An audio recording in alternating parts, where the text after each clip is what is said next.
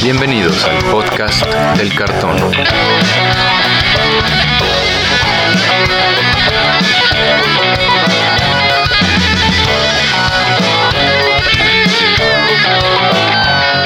Arrancamos. ¿Cómo están amigos? Bienvenidos de nuevo al podcast del cartón, el podcast donde nos gusta chismear sobre todo lo relacionado con el juego Magic the Gathering. Yo soy Andrés Rojas, también conocido como Chad, y me acompañan mis coanfitriones Antonio Teddy y Brian Romero. ¿Cómo están amigos?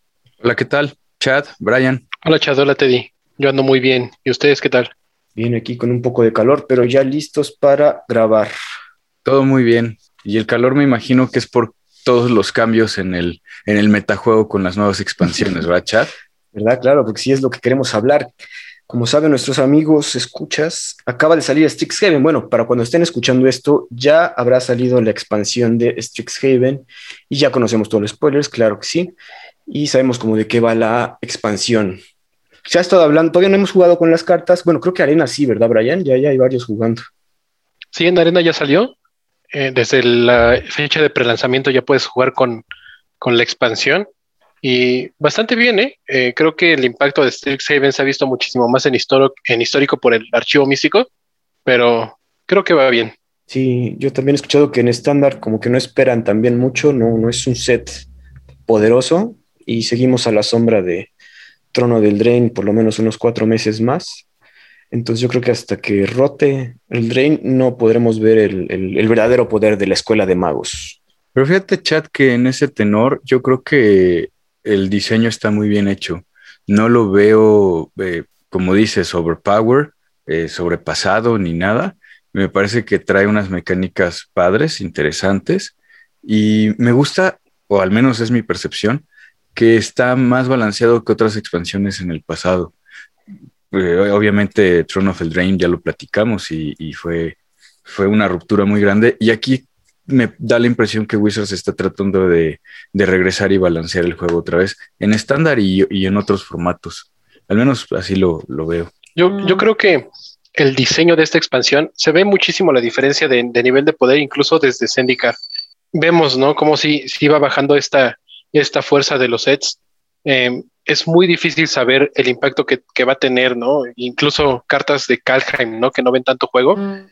en estándar al menos, porque siguen siendo pacadas por el drain. Yo, yo he estado viendo y en, en, mi opinión muy personal, este, lo ves en las míticas de la expansión, ¿no? Tú ves las cartas míticas que tú esperas que sean como, pues, cartas muy fuertes, que, que tengan algunas habilidades que te hagan decir, esta va a ir en un deck, ¿no? Esta la voy a jugar, a lo mejor no en estándar, termina siendo como, yo creo que este Commander, ¿no? Tú ves muchas, muchas las cartas míticas de, de Strixhaven. Hay varias. Y se ven ¿no? full que, para Commander. La que regresa todo el graveyard a tu mano está muy comanderosa y es un efecto muy splashy que, que sí no creo que se vea en estándar, pero los jugadores de Commander vamos a intentar jugar con ella. Es este, a mi gusto, un Yawmoth's Will carísimo, carísimo el Yawmoth's Will en precio para comprarlo y este en costo de mana, ¿no? En mana value. Son como siete manas, sí, es bastante me gusta mucho. Yo la verdad veo la expansión, he jugado con ella, he jugado un limitado en, en, arena, he jugado un par de drafts y está muy divertida, está padre, hay muchas comunes muy buenas, el juego limitado al menos no va a lo que uno espera o, o ves en, en, otros limitados normalmente, porque sí las cartas, al menos las comunes en, en limitado creo que son muy, muy, muy, muy, muy, muy fuertes. Ajá. Este, y luego estar jugando en, al menos en limitado, ya sea draft o, o sellado, las cartas que abres de, de, archivo místico sí hacen una diferencia muy grande, ¿no? ¿Esas se pueden usar durante tu draft? Sí, sí, toda ah. la, todas las cartas que tú abres en tus sobres las puedes jugar en el draft. este, entonces sí se ve, la verdad, tú estás jugando un, un, deck y de repente de la nada tu oponente te gana dequeándote con este Blue Sun Zenith, la que ah, hace bien. que robe cualquier jugador. Y te hace robar y, como 20. Sí, está, está raro, ¿no? Está raro, pero está padre porque son cartas que no esperas normalmente, no están dentro del set. No puedes decir, bueno, pues sí la va a abrir porque es un común de, de los sobres que puedes abrir normal. No, pues está, está extraño, ¿no? De repente ves el brainstorm turno uno en, en sellado y dices, ¿qué está pasando? Es que también es eso. Eh, ahorita histórico yo creo que es el formato que más va a cambiar con las cartas de archivo místico. Obviamente todo deck azul yo creo que se quiera dar a notar va a llevar Brainstorm y por lo menos un set, ¿no? Sí, ahorita se ha estado jugando en histórico mucho el deck de Phoenix. Ves que fue el terror en Modern. claro. Los Arlight Phoenix, que son 3-2 por 4 manás, pero cuando juegas tres hechizos este, en tu turno, los regresas de cementerio para que ataquen. Claro. Y ahorita he visto que es el deck como que más están intentando que, que funcione porque tenemos Fateless Looting también en histórico, tenemos Brainstorm, ¿no? Tenemos varios hechizos que cuestan un, un maná y ahí va, ¿no? El, el, deck no se ve malo, pero ahorita histórico sí es, es una fiesta, ¿eh? hay muchísimos decks diferentes, hay este, muchísimos Bruce que está tratando a la gente de que funcionen y, y se ve padre. En estándar, pues la verdad, mientras vivamos a la sombra del Drain, pues no se va a ver el potencial de, de todo lo nuevo. Sí, no, no, no. No Fíjate que iba a comentarte eso, Brian oh, y Chad, que me, do, me, dio la impresión que las comunes vienen muy bien. Eh, como dices, en draft o sellados, está padre la expansión. Eh, insisto en que me da la impresión que está un poquito más balanceado, pero sí he visto varias comunes, incluso para Pauper, que pueden cambiar un poco el juego. Sí, se ve bastante. Yo ahorita, bueno, yo no conocía la carta común, que es común, un azul y un incoloro, y exilias a la criatura o artefacto o encantamiento, no, creo que es artefacto objetivo, y dejas un 4-4, ¿no? Pero por un 4-4, sí. Digamos que si tú en tu Pauper ahí traes a tu adita que ya te hizo Scry, pues la puedes cambiar por un 4-4, que es, bueno, en Pauper es algo poderoso. Es algo bastante poderoso, o sea, como dices, ya, ya tu adita o tu elfo o lo que juegues, ya hizo su trabajo y, y, ahora te toca golpear al oponente, pues te la cambias a ti. O te bajan algo con lo que no puedes lidiar o que está muy, muy difícil y bueno, pues ahí gastas el removedor, ¿no? Un acto de esos que de repente solo sí, comen y comen. sí, te dan la vuelta, ah, bueno, ya se volvió, no sé, este 15, 15 algo y, ah, bueno, ahora tienes un 4-4, ¿no? Claro. Sí, sí está, creo que eso es lo que hace balanceada la, la expansión, lo, que me resultó interesante, las comunes están padres y se antoja jugar con ellas. Y bueno, yo también le leí es que en general se considera un set, un set débil y es lo que hace Wizards con esos sets débiles es agregarles como un spice por ahí para que compres estos boosters. En este caso es el Mystical Archive, ¿no? ¿Ustedes creen que Wizards al ver el set dijo, oye, no, pues mejor si sacamos algo para que compren porque no, no, no, no va a vender tanto este set? Y lo digo porque me, me recuerda al set de Battle for Zendikar, que fue de las primeras veces donde vimos las expediciones o ese, ese, ese chance de que te saliera una carta muy fresa, ¿no? Puede parecer que Wizards sí hace este tipo de cosas pensando que una expansión va a ser mala para, para que la venda, ¿no? Y, y obviamente si la, si la vemos desde el punto de vista de, de poder, eh, Strixhaven parece que es una expansión hecha para Commander y para jugadores casuales, ¿no? Pero eh, vimos como en Battle for que igual cuando eh, existían los Pro Tours, a lo mejor Gideon fue la carta que se jugó y, y no y ninguna otra carta, no vio juego en, en Battle más. for Zendikar. Este, pero por ejemplo también en Amonkhet, ¿no? Amonkhet fue una buena expansión, con un buen diseño que tuvo muchas cartas muy jugadas y también hubo expediciones ahí, ¿no? Que en Kaladesh, ¿no? Igual que fue con donde empezaron los baneos fuertes en estándar. Exacto. ¿no? De, de, muchísimas cartas. Igual esta, esta expansión que sí se, se, vendió bastante, creo, y también tenía Masterpiece, ¿no? Ahí eran.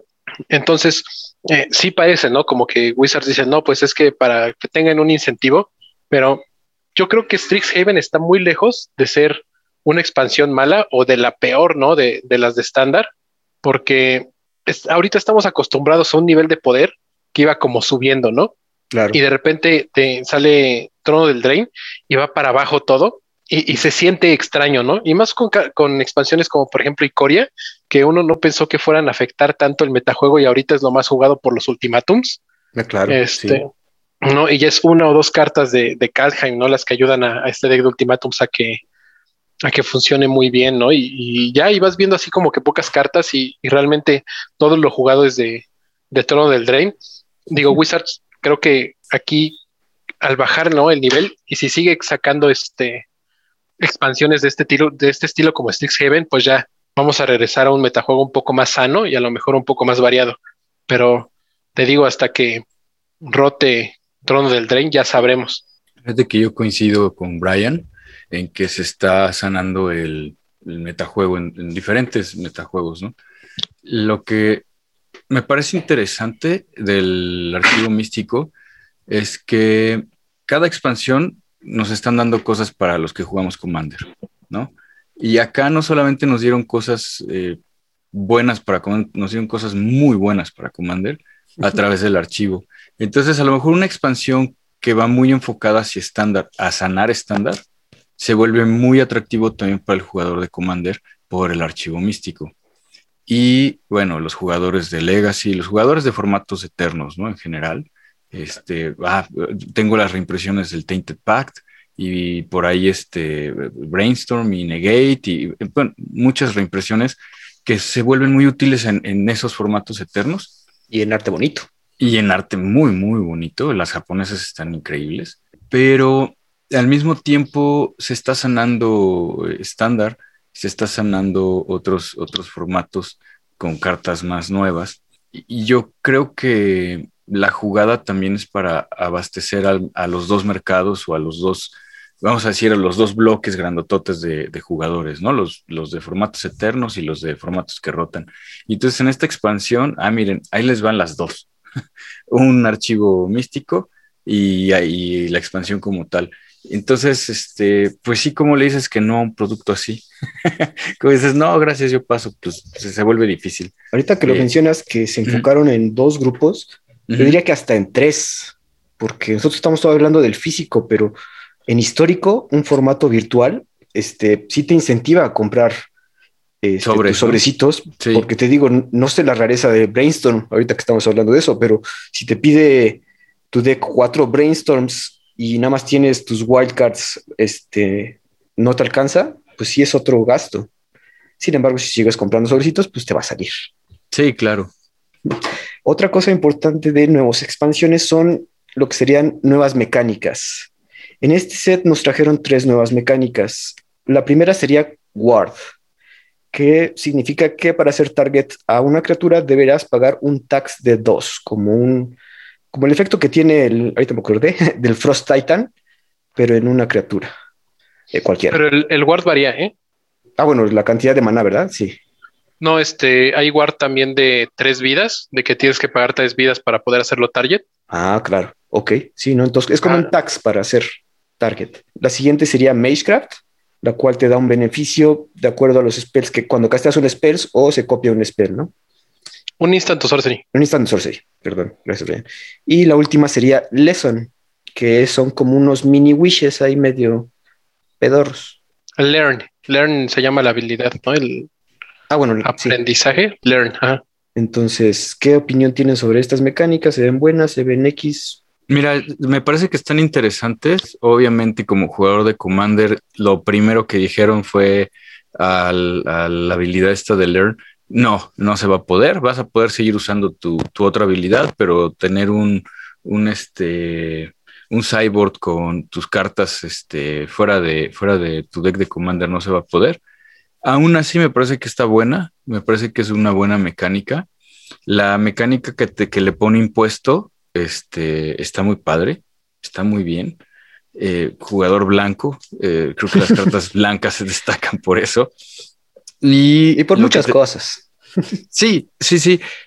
Algo que iba a contar, me da la impresión que para los jugadores de Commander, Wizards está haciendo el esfuerzo de que el blanco tenga un poquito de poder.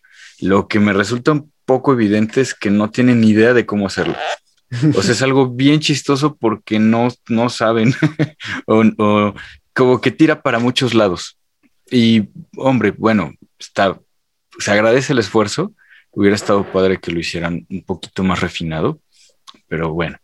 Y la mecánica esta de Megacraft, yo creo que es una de las mecánicas que pueden llegar a romper el juego. Se me una mecánica muy poderosa. Ah, en la escala de Storm, yo creo que está muy cerquita de Storm. Y este. ¿Y no es que son hermanos? o, medios hermanos, ¿no? Es, es, el hermano feo de la familia, el Megacraft, en comparación de Storm, pero sí está, está muy poderosa. No sé qué pienses, Ryan. Mira, fíjate, Magecraft a mí me gusta mucho. La habilidad creo que es un prowess con esteroides, porque no nada más es darle más uno más uno a la criatura, sino que le puedes variar, ¿no? En los efectos que ésta tenga con al castear esas sorceries o al copiarlos, ¿no? Digo, lo vimos en, cartas como el Planeswalker RAL, The War of the Spark.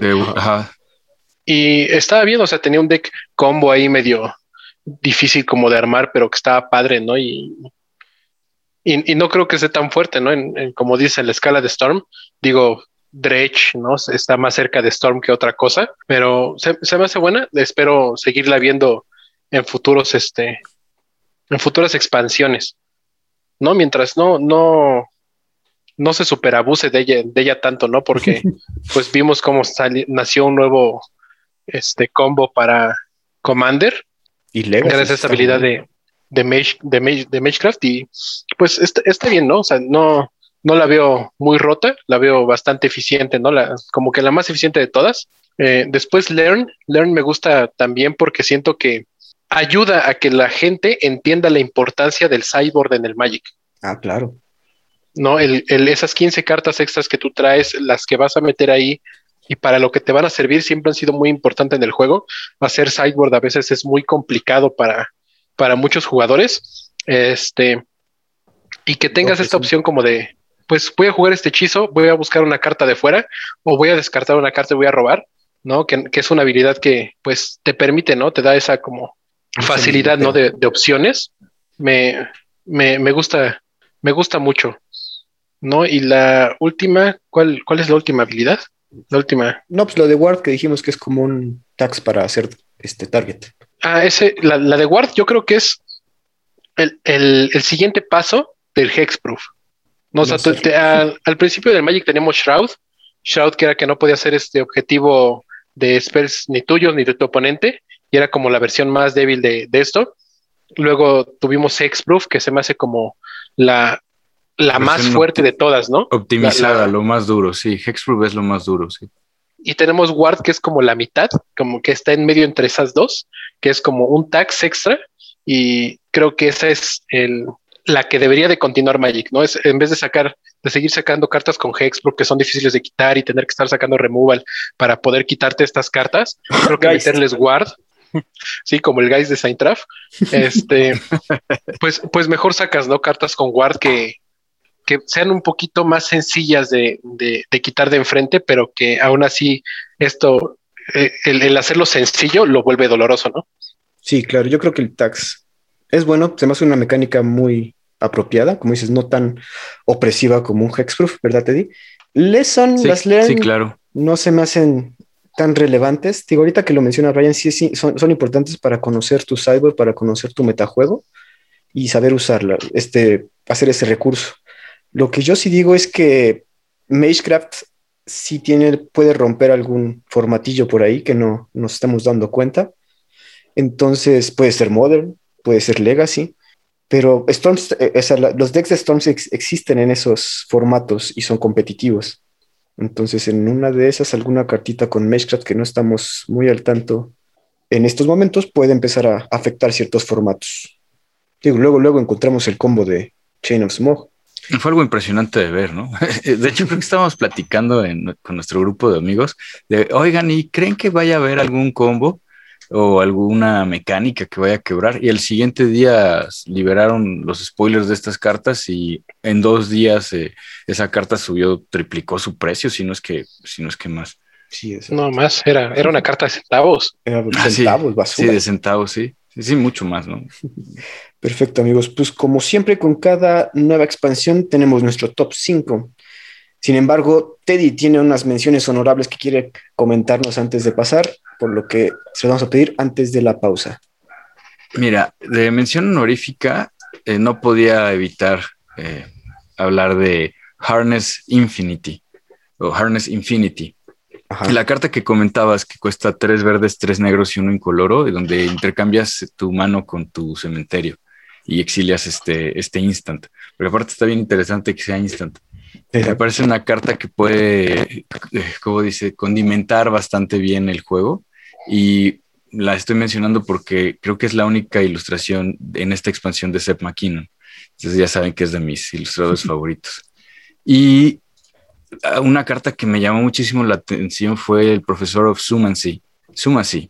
Eh, es una criatura eh, druida oso, vale uno verde y uno y tres, y tres incoloros, y es un 4-3 que cuando entra a juego eh, pone una criatura peste, blanco-verde, 1-1, con la habilidad de que cuando, perdón, negro-verde, que cuando esta, esta criatura, este token se muere, ganas una vida. Se me hace que para Pauper es una excelente carta, ¿no? Yo no juego mucho Pauper, pero me llamó mucho la atención, siendo común, el, el nivel de poder. Y la otra carta que también me llamó la atención para Pauper fue Reject, que cuesta uno azul y uno incoloro, y contrarrestas una criatura, un Planeswalker, a menos que su controlador pague tres. ¿no? Es como un mana, mana leak. Este, Pequeño para, para, para criatura o Planeswalker. Y bueno, con la ventaja que si, si es countereado se va exiliado.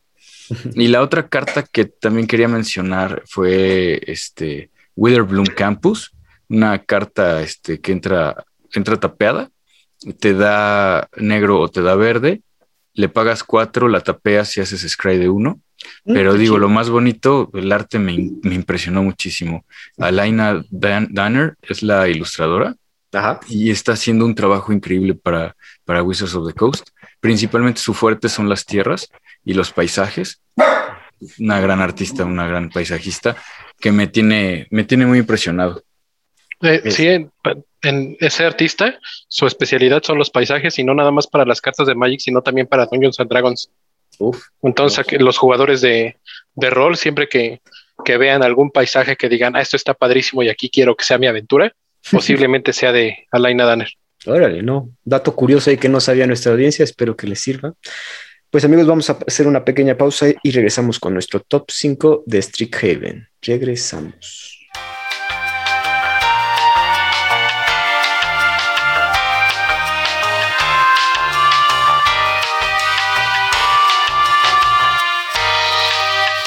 Regresamos al podcast del cartón, donde hablamos de todo lo relacionado con Magic the Gathering. En este momento seguimos hablando de Strixhaven y vamos a dar nuestro top 5. Brian, tú tienes ya seleccionadas tus cartitas como cuál es tu número 5. Pues primero quiero decir cuál fue la razón por la cual elegí estas cartitas, ¿no? Y va desde que mi imaginación vuela muchísimo y la expansión que sea la escuela de magos fue algo que a mí me atrajo muchísimo. Entonces, este, las cartas yo las escogí más que por su efecto en el juego, como por su historia y por lo que si yo estuviera en ese mundo me, interesaría bastante, ¿no? Y mi número 5 es Velomachus Lordholt, el Elder Dragon, fundador de la, de, de la facultad Lordholt de la Academia Strixhaven para, de magia y hechicería. Y lo escogí porque que los fundadores de cada una de las facultades de esa escuela sean Elder Dragons se me hace muy padre porque me recuerda mucho a la, historia de los Elder Dragons de, Dominaria, ¿no? Y de, de las batallas que ellos tuvieron y de la gran guerra de, Elder Dragons, a donde pues sabemos que Nicole Bola salió victorioso, ¿no? Y como en general estos dragones, en su gran mayoría, este, eran como malos y, hambrientos y hacían mucho relajo. Y el cambio que le hacen esos Elder Dragons, que son como fundadores de una facultad, que, comparten su conocimiento a, magos, me, gustó mucho, ¿no? Y la parte de que este, este dragón, que a mi gusto es el mejor del ciclo, tiene ya en Commander como un deck que se le puede armar, que puede este, hacer combo de fases de combate consecutivas. ¿Qué hace el, el, dragón?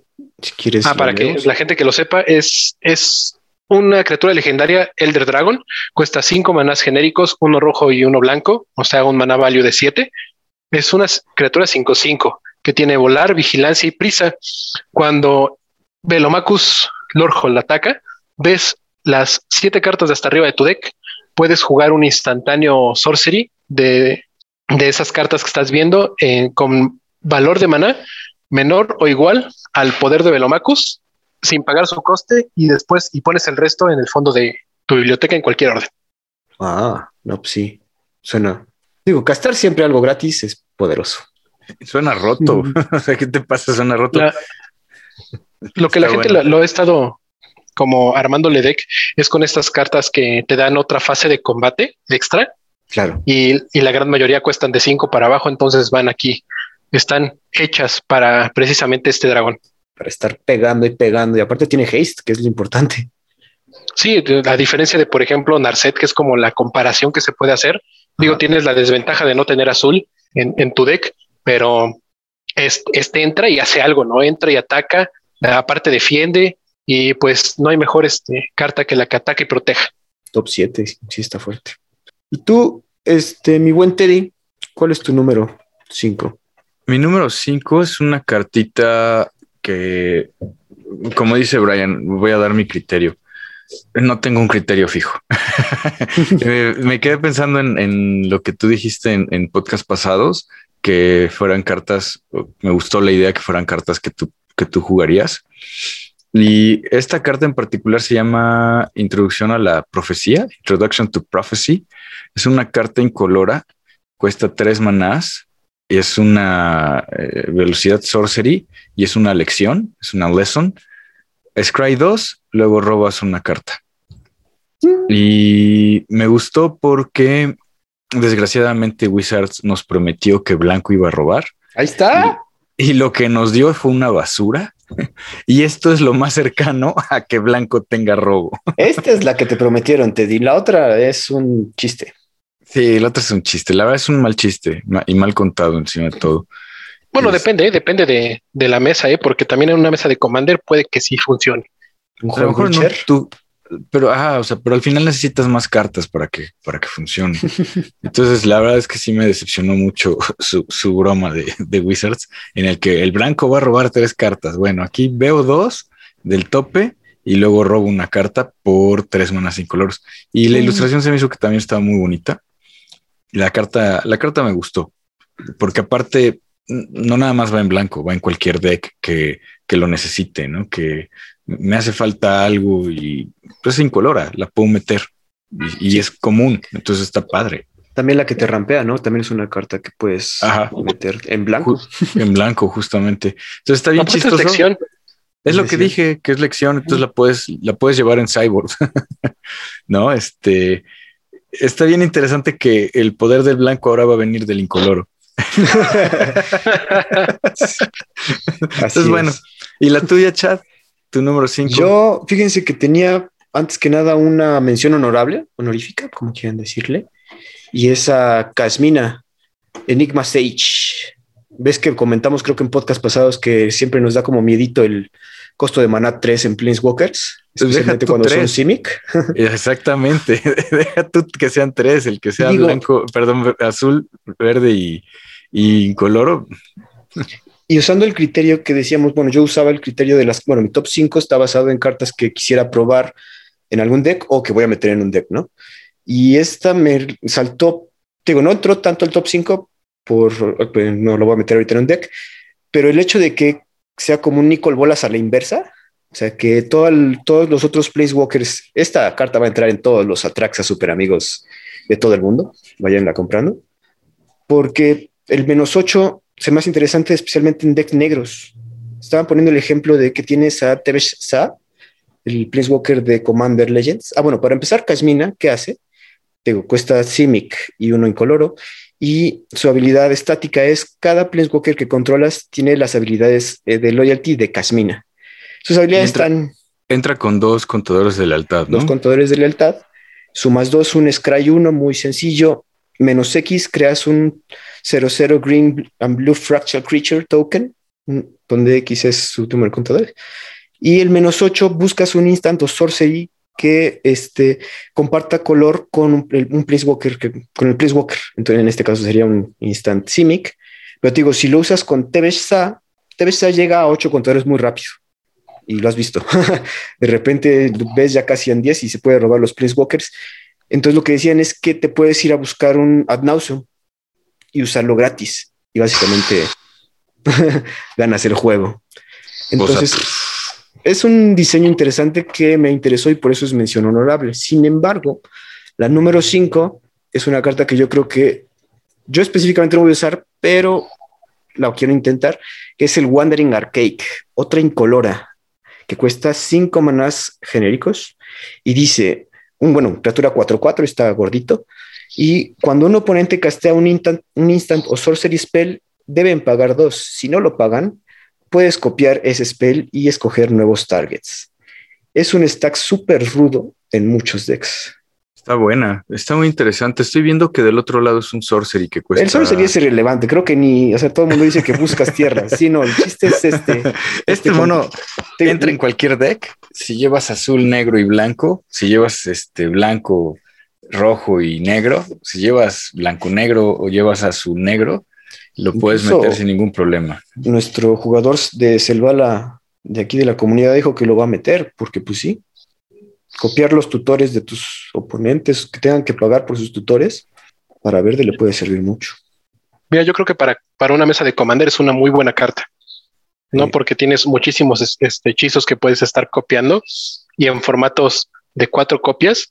Mm, no sé si este sea como esa carta que quieres meter extra en el tron, como una sorpresa contra algunos decks digo, no sé, ¿no? Y, pensando que de repente Storm, ¿no? Se vuelva un Tier 1 en, Modern, pues esta carta, ¿no? Copia tu, tu hechizo está un poco cara. O sea, sí, incluso para Commander competitivo está cara, pero sí, sí lo veo, como dices, en Sideboards. Sí, yo, yo lo veo muy, muy, muy casual. En estándar podría copiar ultimátums y cosas así, pero este, quién sabe, ¿no? O sea, se ve, se ve divertida, se ve muy divertida. yo la veo en una mesa de stacks, en un, en un Bloodpot ahí, para joder, como siempre, perdón. El Bloodpot está bueno, también una Lavinia, en un este Agustín, en un árbitro Agustín. Exacto, sí, yo, yo le veo futuro en Commander. Nuestra siguiente carta, Brian, ¿cuál sería? El número cuatro, yo tengo eh, Lord Hold Command, ¿no? Este, en particular escogí este, eh, este comando porque yo soy un estudiante de, la facultad de Lordhold, pero eh, quiero, eh, es todos los comandos, ¿no? Los pondría en, cuarto lugar.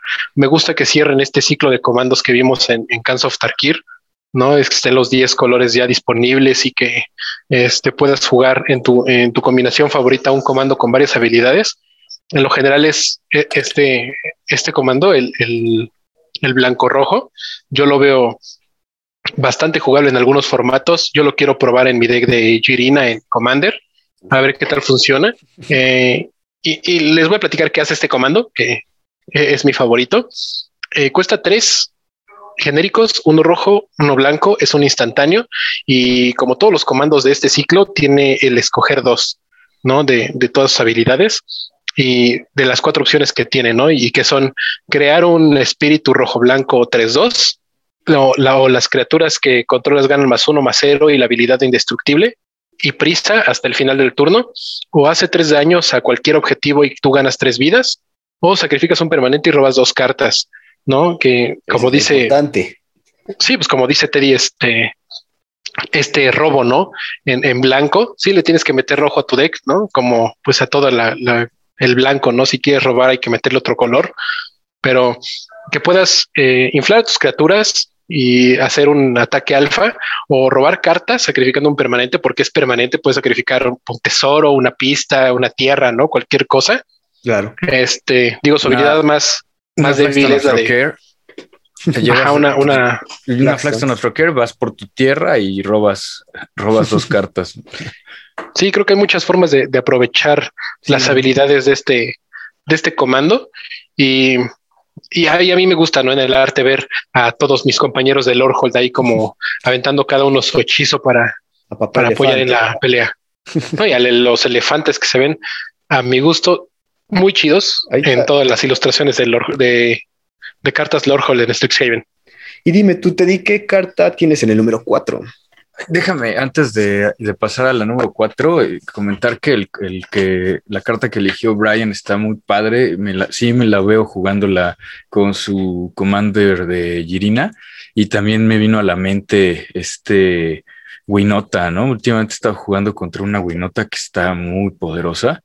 Y a lo mejor está un poquito cara la carta, pero está, está buena, está bueno ese comando.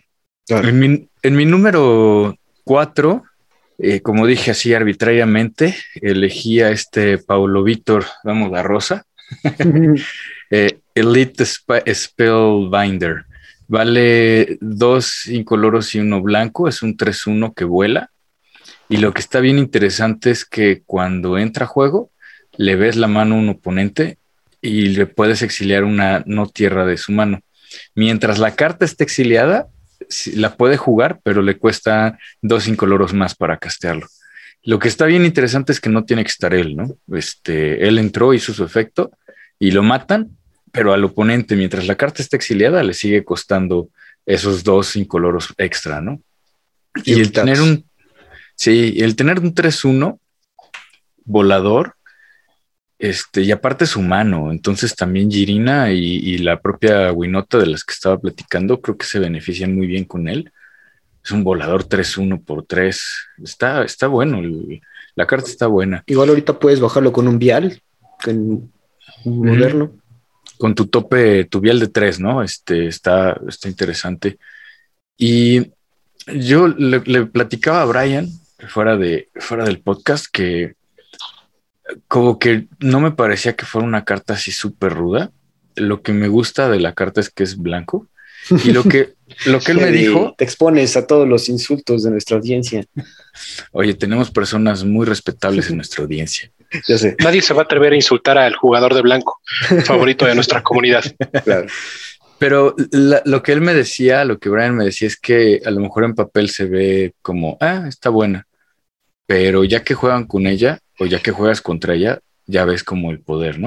Me pasa un poquito con la, con la Fairy, que igual cuesta dos azules y uno incoloro y tres uno, y que igual le ves la mano al oponente y tal. Este, se me fue Vendilion Click. Creo que sí es Vendilion Click. Sí, Vendilion Click.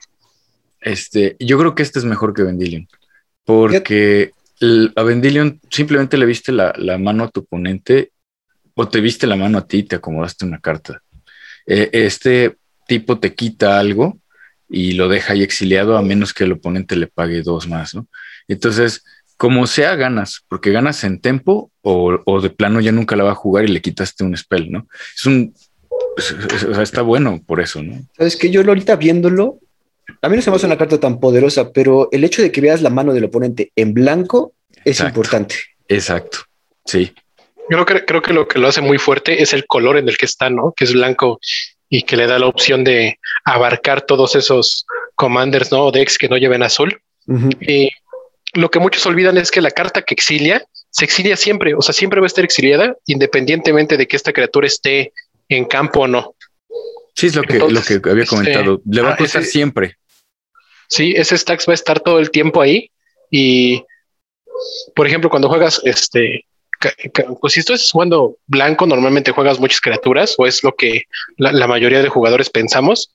Entonces, el poder atrasar es la ira de tu oponente dos turnos es muchísimo, es, te da muchísima ventaja. Yo también, yo, yo creo que está muy buena, creo que el diseño no está overpower roto. Ajá, no es, no es, por ejemplo, un Snapcaster Mage, no es este un Dark Confident, que son excelentes cartas. Bueno, tal vez yo creo que esté al nivel de esas cartas, eh, que sí va a haber bastante juego en blanco, que sí se va a volver un staple de blanco en, en Commander, pero creo que el diseño estuvo muy bien hecho. O sea, creo ahí sí eh, un aplauso para, para Pablo Víctor y para Wizards al diseñar esta carta y, que nos entreguen una, una carta que yo creo que va a haber juego en muchos formatos. Sí, les quedó bien. Eh, yo en mi número 3 escogí una carta que le robé a Teddy ahorita que compramos, que acaba de llegar el producto y se llama Rushed Rebirth. No le eches a la herida. es un instante Golgari que requiere uno verde y uno negro y dice, escoge a la este, target creature, escoge a tu criatura objetivo. Cuando esa criatura muera este turno, busca tu librería por una carta con menos mana value y ponla en juego girada. Es un tutor. Entonces sabemos lo importante que son los tutores, especialmente en los formatos multijugador. No sé si en otros formatos lo veo a juego, pero yo sí creo que en Commander, especialmente para los Golgaris, sí vamos a tener cosas que meter, ¿no? Yo lo veo especialmente. bueno, deja tú que sea un tutor.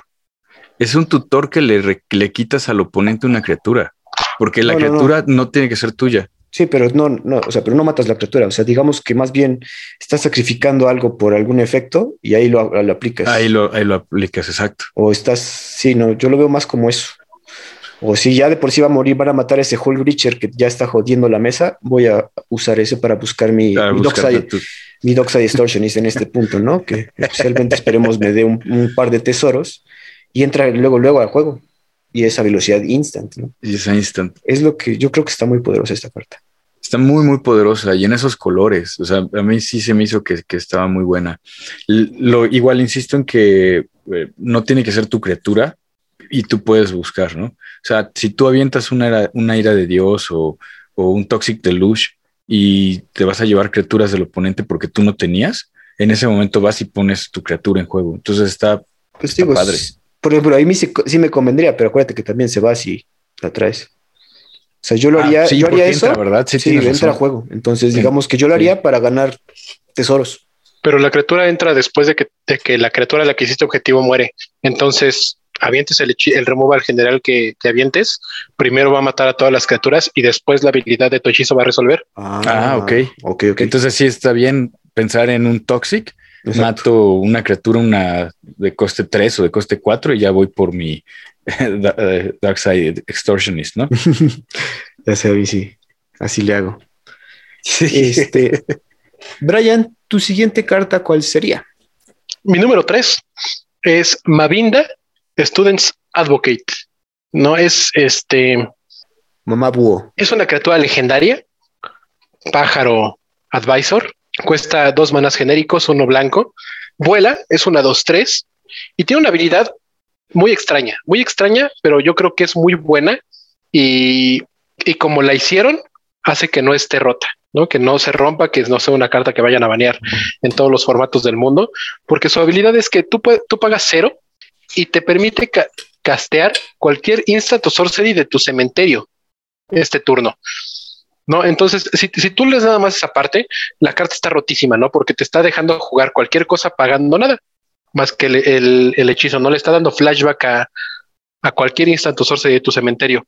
Pero el chiste para que esta carta no esté rota es que si ese hechizo, ese instantáneo sorcery que estás jugando desde el cementerio no hace objetivo a una de tus criaturas, tienes que pagar un tax de 8 manas.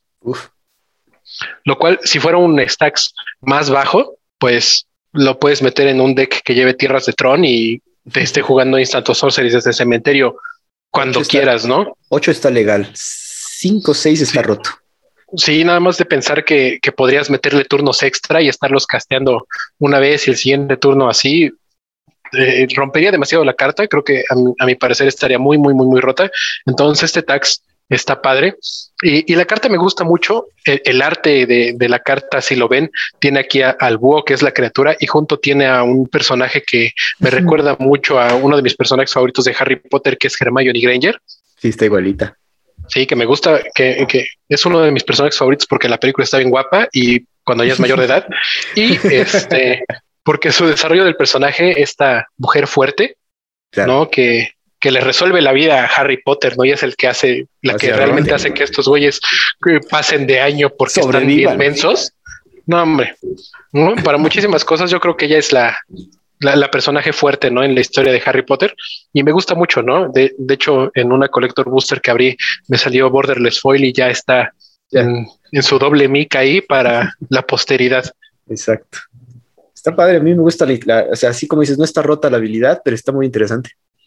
Sí, no está de más que en una mesa de Commander de repente alguien sí junte más de ocho manás y los extra de sus hechizos y empieza a abusar de ella y la gente diga, oh no, ¿cómo no lo vimos? Cuando yo la vi pensé en eso. Dije, no, está padre, pero no está roto. Y, y sí, la ilustración está padrísima y, el que sea un 2-3 volador ya, ya es que sea una buena criatura. Y por tres manas, o sea, está. Tres manas, Está decente. De hecho, puede ser tu comandante por tres manas, ¿no? Está bueno. Y se me antoja que vaya junto con Feder, por ejemplo. Que Feder es un comandante que le gusta estar utilizando instances eh, porque hacen target a sus propias criaturas. Claro. Entonces, está, está padre. Me gusta ahí. Y de bajo costo, ¿eh? O sea, son hechizos que cuestan uno o dos muy, por lo mucho. Exacto. Y estarlos reciclando está bastante padre. Sí, sí, está bien padre. Teddy, ¿cuál sería tu siguiente carta? Eh, yo elegí Dramatic Finale, que vale híbridos eh, blanco-negro. Es una de mis combinaciones de colores favoritas de, de todos los tiempos para mí. Y es un encantamiento. Las criaturas tokens que yo controlo ganan más uno más uno. Lo que me gusta de este, porque al final por cuatro manás está un poquito caro y nada más darle más uno más uno, pero donde creo que se pone interesante la carta es que cuando una o más eh, criaturas no tokens que yo controle muera, pongo un token 2-1 eh, blanco y negro, Inkling. este es algo de tinta, ¿no? Inkling Creature Token. No, sé cómo lo tradujeron, la verdad. Está, está, muy extraña la traducción, no me atrevería a pronunciarla. ok, así lo dejamos. así lo dejamos como Inkling, Creature Token con, con volar y esta habilidad te triggería solamente una vez cada turno. Entonces, lo mismo, ¿no? Wizards poniéndole el freno a las cosas quebradas, pero una carta bonita, una carta útil y tengo un deck donde puede, puede funcionar, que es un deck de Alela, que al deck de Alela le gusta estar poniendo tokens y si se mueren mis criaturas sigo poniendo tokens. Entonces me, gustó mucho esta cartita. La ilustración también se me hizo que estaba padre. Está muy bonita, sí, ahorita que nos fijamos. Está padre para, para bueno, para decks de tokens sí está interesante. Está ah, interesante, sí. ¿Sabes qué dice? Cuando una criatura no token se muera. Bueno. Sí, no token, no token. Pero, por ejemplo, pues siempre quieren matar a mi alela, ¿no? Entonces, bueno, mi alela se va y pone un, un, un Inkling 2-1 volador, ¿no? Entonces, bueno, pues ya, ya, ya salvó algo, ¿no? Exacto. Que sería 3-2, ¿eh? El, el, token que pondría terminaría siendo 3-2 por la misma habilidad del encantamiento. Del encantamiento, así es. Sí, esa habilidad de himno también me gusta y que esté disponible tanto como cuatro blancos como cuatro negros. Es híbrido, ¿no? Su coste está padre. Sí, está padre.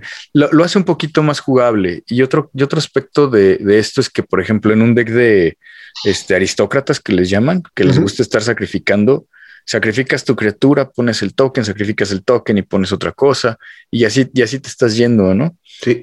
Entonces está bien. La, carta me, me, se me hizo que es útil. Yo que puse, ah, sí, en número 3 yo puse otro tutor para variar. No estamos basando en, bueno, yo estoy basando un poco más competitivo y es Solve the Equation, resolver la ecuación. Cuesta tres manás, dos incoloros y un azul. Es un sorcery y dice, busca tu librería por un instant o sorcery card. Revélala y ponla en tu mano y luego barajea. Otro tutor, un mystical tutor no tan poderoso, un mejor merchant scroll, una Spellseeker. Ahí está, ahí está la, la comparación que siempre llega, porque sí es un Spellseeker, pero que tiene. Bueno, Spellseeker es un staple y siempre va a estar en muchos decks, ¿no? Yo creo que esta también tiene la capacidad para llegar a ser staple en, competitivo, especialmente en decks donde no te importa tanto la criatura, como los decks de Storm, como Elsha Storm. Ahorita se me ocurre. O sea, ella preferiría mejor tener este soft equation para buscar este, otras, otra win condition que, en, que un Spellseeker. Ya te digo que esta carta yo también la tenía en la lista y, la quité para, para, no repetir nada más, porque sí se me hace una muy buena carta. Me encantó que sea un common, entonces no vamos a sufrir mucho para estarla buscando. La comparativa con Spellseeker es por el coste y por la velocidad de la carta, ¿no? Este es un sorcery, el Spellseeker es una criatura. La ventaja de la Spellseeker es que te pone un cuerpo que, como bien dices, en Dex de Storm no te hace falta. Lo que me gusta mucho de esta carta es que no te pone un coste, un límite de coste para buscar. Una restricción, exactamente. Vas por el, por el Instant of Sorcery que tú quieras. Lo revelas lo va, a tu mano. Pero la Spellseeker es de dos o menos. Y este simplemente es este, la que tú quieras. Entonces me hizo una carta muy poderosa. Perfecto. A mí también me gustó, ¿eh? O sea, se me hace un buen tutor, un tutor decente, no es, no es la carta más rota del set. Creo que por lo general los tutores que cuestan tres manas no ven tanto juego, pero que tengas esta opción en decks verde azules, ver este azul blancos, ¿no? En, en, otras variaciones, ¿no? Donde pierdes estos tutores de uno o dos manás que es en negro, se me hace una buena adición, ¿no? Para cualquier deck. Ok, Brian, ¿y cuál sería tu siguiente carta? Mi número dos, ¿no? Eh, aquí yo voy a salir con, eh, con, con, la opción, ¿no? Que mucha gente va a poner o podría poner, ¿no? Este, yo escogí a la profesora Onyx. Qué barato. Liliana. A nuestra profesora Onyx, ¿no? Eh, Sí, sí, porque todos sabemos que Liliana es uno de los Planeswalkers, ¿no? Y uno de los personajes más queridos y más buscados en, por la comunidad de Magic. Digo, todos conocemos a alguien que dice, es que Liliana es mi favorita. ¿Por qué? Porque está hermosa. y esta faceta de, de profesora, pues, no te voy a decir sexy porque en ningún momento del arte aparece como eh, en lo que podríamos considerar la mayoría de, de hombres que como nosotros sexy, pero tiene esa, esa aura, ¿no? Como de fuerza que te atrae bastante padre, pero dejan todo eso de lado. Digo, para los que no leyeron la, la historia de War of the Spark, Liliana eh, fue eh, esclavizada por Nicole Bolas y ella hizo todo el relajo de War of the Spark, controlando a los zombies, también ayudó a quitarle la chispa a Nicole Bolas. Entonces ha sido como un personaje que, eh, que raya entre la maldad y lo bueno durante toda su historia, ¿no? Y ahorita que aparezca en, Strixhaven como esta profesora, como su segunda oportunidad en la vida para no, no estar haciendo puro relajo en el multiverso. Me gusta mucho, ¿no? Me gusta, me gusta bastante, ya que digo, si, si, si no vas a si no vas a matar un personaje porque te cuesta trabajo en, en una historia eh, quitar este tipo de personajes que tienen una fanbase súper amplia, eh, que, que, los cambies de esta manera, ¿no? Que, que, le des esta segunda oportunidad a este personaje de que cambie y de que enseñe, ¿no? Porque pues vemos cómo ayuda a los gemelos, ¿no? En, en, su camino de esta historia uh -huh. a tomar decisiones. Cambió como a mentor, a un, un, rol de mentor. Sí, y, y, es una, es por ejemplo un personaje que si tú estudias en Strixhaven quieres tomar su clase tanto como para haberle dado clases y que te regañe, porque que me regañe todo lo que quiera. y tanto como pues todo lo que te puede enseñar, ¿no? Pues es un Planeswalker que ha hecho tantas cosas que podemos decir malas, eh, pues puedes aprender de todos sus errores, ¿no? Para, para ser un, un mejor mago. Yo sí considero que, bueno, dentro del lore de Strixhaven es la profesora más chingona de la institución. No sé qué, qué piensen. Ah, bueno, no hemos es dicho Snape. la carta. Es, es, ah. es Snape dentro de la historia. Yo creo que los que la comparativa de Harry Potter Snape para mí es el personaje como más importante en la historia de Harry Potter después del duelo entre Harry Potter y Voldemort. Claro. Este, el, cuando yo leí El Príncipe Mestizo, casi se me salen las lágrimas. Y cuando llegas al final de, de toda la historia es fantástico. Me encanta la transformación del personaje y que se develan muchas cosas. Y, y aquí ella cumple un poquito con ese rol. Sí, la, la, la de, carta la, es, de la redención, ¿no? La red, exactamente, se redime perfectamente. La, la, carta es un Planeswalker Liliana, es, es una, vale cuatro genéricos y dos negros y entra con cinco contadores y, y es, tiene la habilidad de Magecraft, ¿no? Que es cuando tú juegues un Instant of Sorcery, cuando tú juegues un Instant Sorcery o lo copies, cada oponente va a perder dos vidas y tú vas a ganar dos vidas, ¿no? Eh, sabemos que al igual que un otro hechizo de otra criatura, ¿no? De la misma expansión, tiene el mismo combo con Chain of Smoke. Y nada más que esta, al costar su mana value no ser más alto, pues es más complicado armarlo. Uh -huh. Pero un, una buena habilidad estática que no es un Teferi, ¿no? Pero creo que funciona bastante bien. Y sus habilidades son sumarle con más uno de lealtad.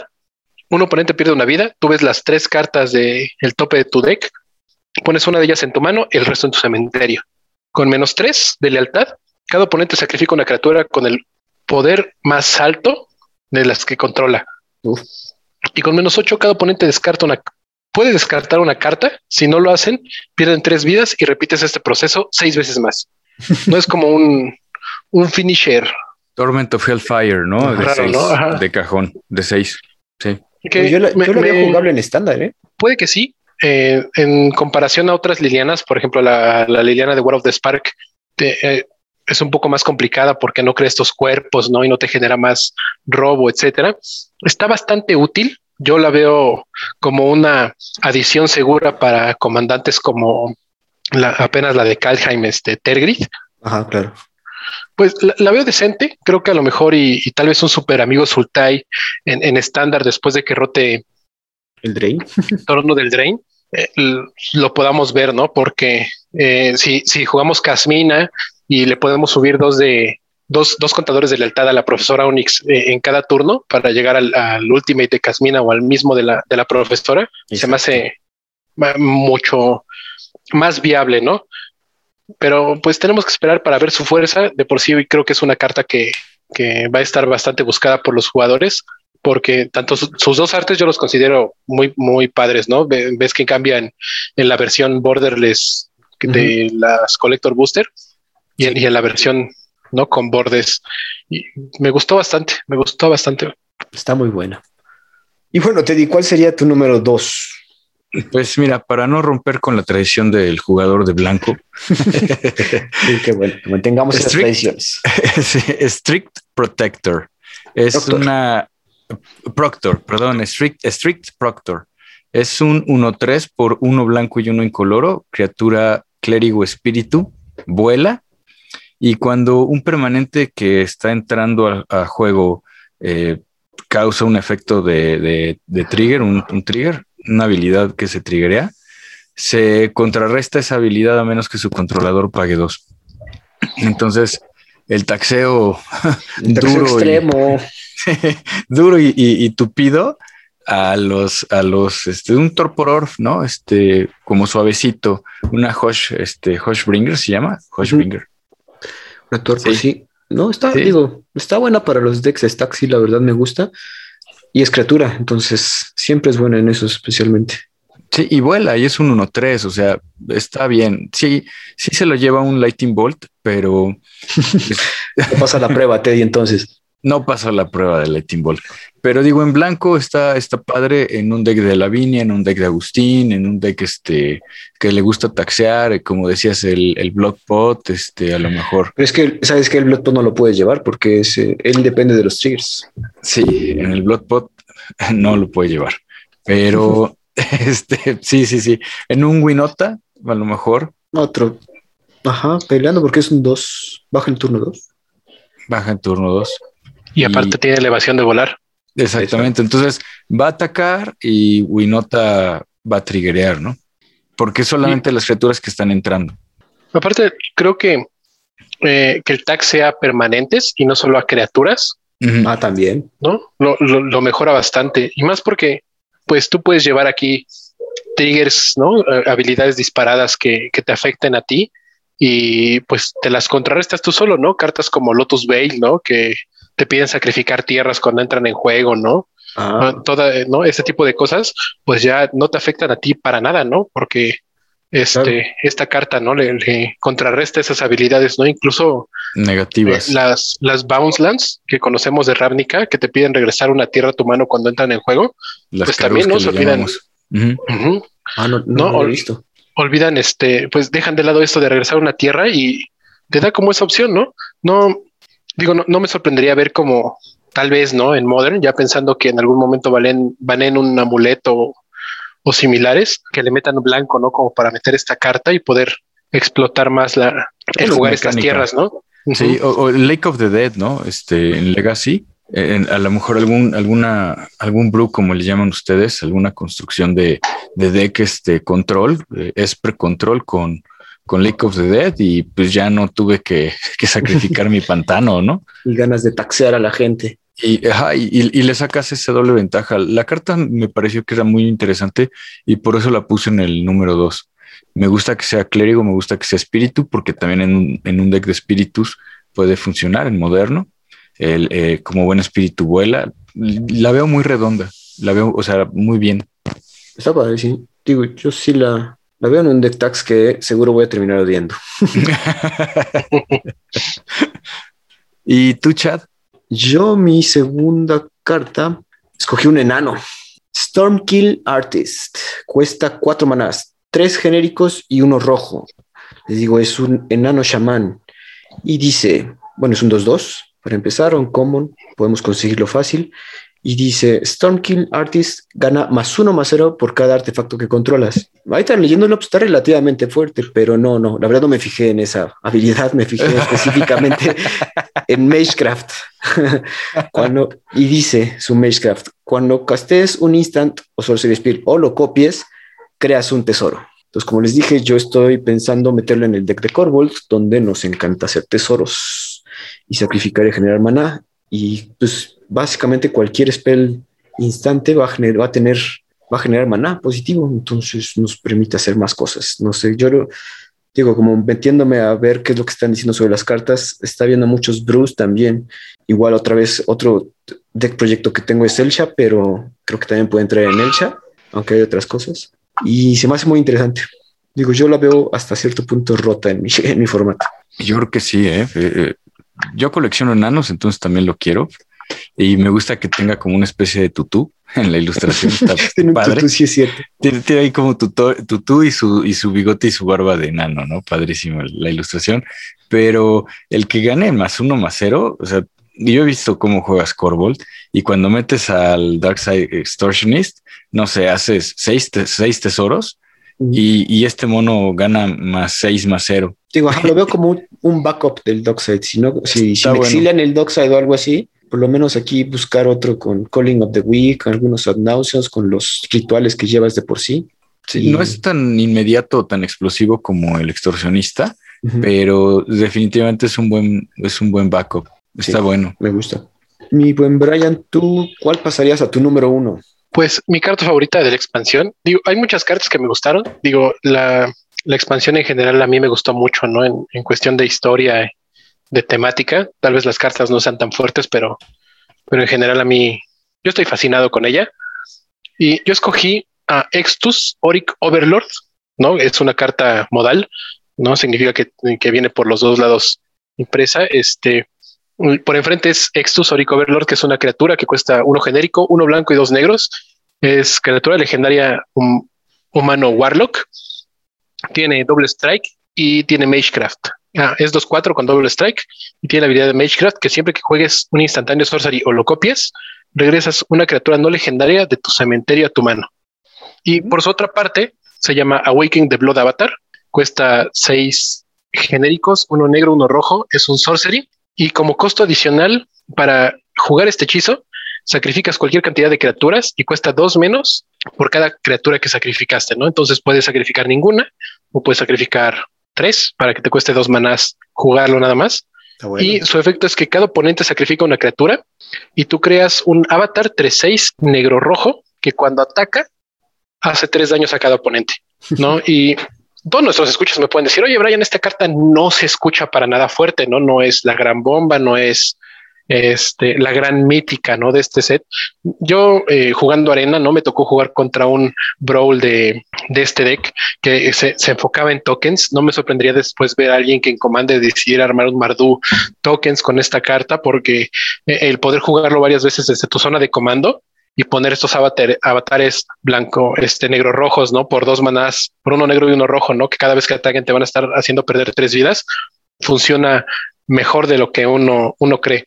¿No? Y, y- y el, hechizo en sí, ¿no? Y la criatura no están rotos, pero lo que lo hace que esté aquí en mi posición número uno es que este es el supervillano, ¿no? El villano de la historia de Strixhaven no es un ex, un, eh, un ex estudiante de, de la escuela, ¿no? Que llega así para hacer el caos y un relajo. Y esta idea, ¿no? De que esté sacando como que supervillanos en cada plano para que tenga algo que hacer la, la Gatewatch y sumándole como que la historia de Kaldheim, no sé si sea como la idea de Wizards. A mí me gustaría que est- estas personas que a lo mejor se van a sumar a la Gatewatch, que son los gemelos, ¿no? De, de Trono del Drain y, y futuros Planeswalkers, en algún momento de la historia lleguen a encontrar como la contraparte, ¿no? De, de ellos mismos, así como tenemos en los cómics una Liga de la Justicia, unos Avengers, Ujú. que veamos, ¿no? A, a un grupo de villanos Planeswalkers tal vez, que, Ah. que podemos darnos a la idea de que Tibalt, ¿no? A lo mejor y los Pirexianos llegan a controlar un grupo de Planeswalkers y, y este es el futuro como eh, la futura guerra de la chispa que tenemos, que va a ser entre los Planeswalkers buenos y los Planeswalkers malos. Y, y me gusta, ¿no? Me gusta esa idea, me gustan estos supervillanos que están más como centrados a, a su plano y que no son súper poderosísimos, ¿no? Son, son este, villanos que puedes derrotar no fácil, Pero te cuesta. me gusta, ¿no? Sí, y, y me gusta, ¿no? Esta, esta idea. Y, y espero que Wizards lo, lo siga haciendo así. Está padre la carta. A mí sí, sí, yo sí la veo como un commander de Mardu aristócratas, como dices, y estarlo casteando, estar trabajando a tu Oric y algún convito ahí que traigas, está, me gusta. ¿Cómo se llama el titán de Teros? El titán este Ragdos. ¿Croxa? Croxa. Pues lo que pone es una especie de Croxa, ¿no? Un 3-6 que, que hace daño. Es un, mini croxita, sí. Porque... Un mini croxita, eso. El otro está padre. sí, o sea, está padre. A mí, a mí sí me gusta. A lo mejor no es la bomba en formatos más rápidos, pero en Commander sí, como dices, chat, yo sí le veo bastante juego. Y, está interesante el este, diseño. Sí, sí, sí, sí. Y ahorita que dices de que es humano Warlock, de repente veo perfilando a, Wizards los diseños hacia cosas relacionadas de Dungeons and Dragons. Eh, ¿Será porque viene? ¿Viene un set? Sí, entonces yo creo que sí, sí, hay alguna relación por ahí. Está, está interesante, está padre. Ahorita que dices que es el villano principal, también como que destaca, sí tiene cara de soy un ojete. Se ve como diferente, ¿no? A todo lo demás de la expansión. Tenemos aquí hasta una carta, ¿no? Celebrando como que se acabó el semestre y, todo esto. Y, vemos este es como de no encaja, ¿no? Se ve extraño. Oscuro. Oscuro. ¿Y tú, Teddy, cuál escogiste para tu número uno? una carta, un common. Este, ¿qué me gusta de la carta? La puedo jugar. La puedo jugar, creo que en todos mis decks. Este, a ver, en Alela sí, sí, sí la podría, la podría jugar en casi todos mis decks es un instant, vale uno negro y uno blanco. La carta se llama Fracture y el efecto es que destruye un artefacto, un encantamiento o un Planeswalker objetivo. Una carta totalmente utilitaria, o bueno, yo, yo así la veo, que a mí me gusta mucho Disenchant. es una carta que me gusta mucho Disenchant y esta carta es mejor, es, un poquito mejor que, que Disenchant por, por el splash de negro ya me puedo llevar un Prince Walker. Y es algo que he estado sufriendo mucho. al menos, al menos yo. Sí, de repente, sí. Eh, mis decks como que eh, en general, ¿qué color puede lidiar con Prince Walkers? El negro. El negro es el que tiene todo el destruye Prince Walker, ¿no? Negro rojo y negro negro. Y ahora por fin el blanco tiene algo de, de eso con el, con el negro, ¿no? Entonces está, me gusta, se me hizo una carta muy buena. A mí me gusta, pero yo, la verdad, yo difiero un poco con Teddy, como en muchas cosas. Y hay otra mejor que Fracture. Ahorita se me fue el nombre, pero es la que exilias este permanente monocolor. Ay, se me fue el nombre. Pero bueno, es rara. Digo, no juego esos colores que se me olvidó el nombre. Vanishing, perdón, Vanishing Verse. Esa. ¿Por qué no prefieres esa? Eh, porque Exilia es un permanente monocoloro. Y la verdad es que los, obviamente los, la mayoría de los este, comandantes son, son multicolor. Pero y los Planeswalkers más duros, Oko es multicolor, Teferi es multicolor. Este, ¿qué permanente monocolor? O sea, si me quiero llevar, por ejemplo, me bajan enfrente una, un Snaring Bridge, no me lo puedo llevar. Me ponen una, ¿cómo se llama esto? Una trinesfera, no me la puedo llevar. Un Thorn of the Amethyst, no me lo puedo llevar. Entonces, como que se me hace una muy buena carta, la que estás diciendo se me hace muy buena, en, un, en una construcción muy específica. A lo mejor de Cyborg para, para Legacy, para Modern. Ah, bueno, Legacy sí, seguro. Digo, Legacy. Cyborg va a entrar seguro. Porque seguro. Cyborg está muy buena, la, la, la, esta, la del verso. Y, me gusta más. Sí, esta también. Me gusta más esta porque esta la puedo jugar en, mis commanders. Y la del verso siento que, aunque sí es muy buena, o sea, a Corvo no le hago nada. Porque, digo, por ejemplo, exilias el Dockside. Pero ya hizo su trabajo. El, dox, el que, acuérdate que, yo necesito recurrir el Dockside. Pues sí, pero ya, te puso los tesoros. Te llevas con Breacher. Pues sí, o sea, no, no, no estoy diciendo que la otra carta sea mala. Bueno, yo nada más quiero discutir contigo y que evalúes tus selecciones de cartas. Esta me gusta más porque se me hace un poquito más versátil. La otra me parece que es más angosta en, su juego y en su construcción, pero creo que las dos son muy buenas cartas. Mira, yo no creo que, una sea más fuerte que la otra. Yo creo que, por ejemplo, eh, Fracture es en estos colores, en esta combinación de colores, si tú la puedes jugar, es sumarle más a, un disenchant, ¿no? Un disenchant que eh, por lo general en Commander sí, lo, sí, sí vemos que se juega, o cartas como, con esta habilidad, porque eh, pues todos juegan piedras de maná, ¿no? Todos juegan artefactos, luego hay algunos encantamientos como necropotencia, ¿no? Que te topas enfrente y también te quieres quitar, y que le sume el, el poderse quitar Placewalkers por dos manás, eh, se me hace muy versátil, ¿no? Un, a mí también me gusta mucho. Eh, eh, en este momento, para nuestros escuchas, yo tengo una en mis manos.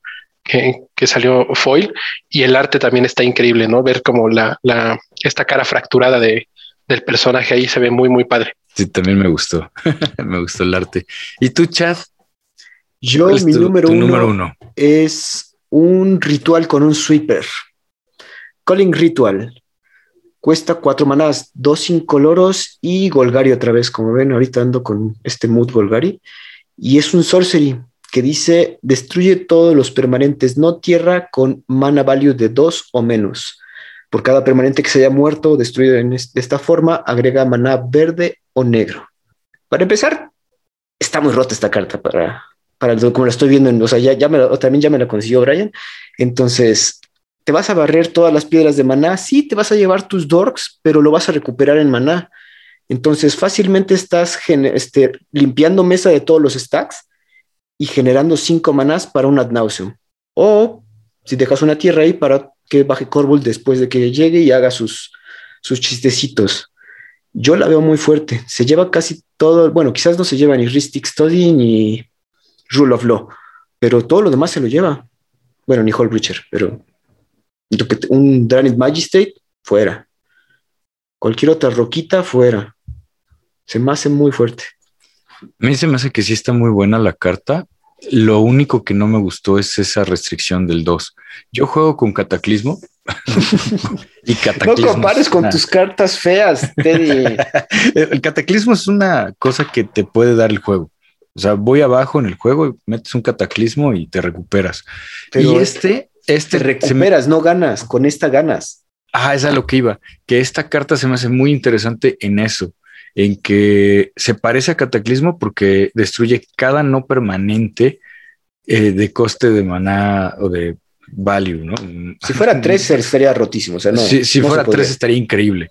El que sea dos la hace que, que no la vayan a banear, pero el que te dé maná la hace todavía más interesante. Entonces, yo tengo sentimientos encontrados porque no me gusta la restricción, pero creo que tiene mucho poder y tiene mucha eh, tiene mucho juego y sobre todo en colores eh, como Volgari, que es verde y negro, en el que en un, en un, cambio de turno puedes recuperar lo que perdiste en permanentes con criaturas, con maná, con, con un chorro de cosas. El verde viene muy poderoso y negro siempre ha sido muy poderoso, entonces una combinación muy buena. Digo, ya agarré esta combinación, digo, pues con vistas a meter estas cartas en este, en mis decks, entonces esperen, si no están escuchando, espérenlas jugar contra ellas. Y ese sería nuestro top 5, amigos. No sé si tengan algún, algo otro, alguna mención honorífica, otra cosa. No, bueno, yo no. Agradecer a los escuchas, a mis, a mis coanfitriones. Agradecidos también. Pero bueno, amigos, entonces, Brian, algo ahí te veo muy. Terminando de ver, deja de ver las cartas que te llegaron ahorita, güey, y comenta. Es que, perdona, Brian está abriendo producto. entonces, jugoso producto. Así, ah, disculpe, me distrajo un poco, pero eh, yo creo que toda la gente le tiene que dar la oportunidad de Strixhaven. Es una expansión mejor de lo que parece. Y pues muchas gracias por escucharnos. Muchas gracias a todos y los esperamos para la siguiente semana en el podcast del cartón. Hasta luego. Escríbenos con todas tus dudas, sugerencias o comentarios a el podcast del cartón y en Twitter encuentramos como arroba podcast de cartón. Hasta la próxima.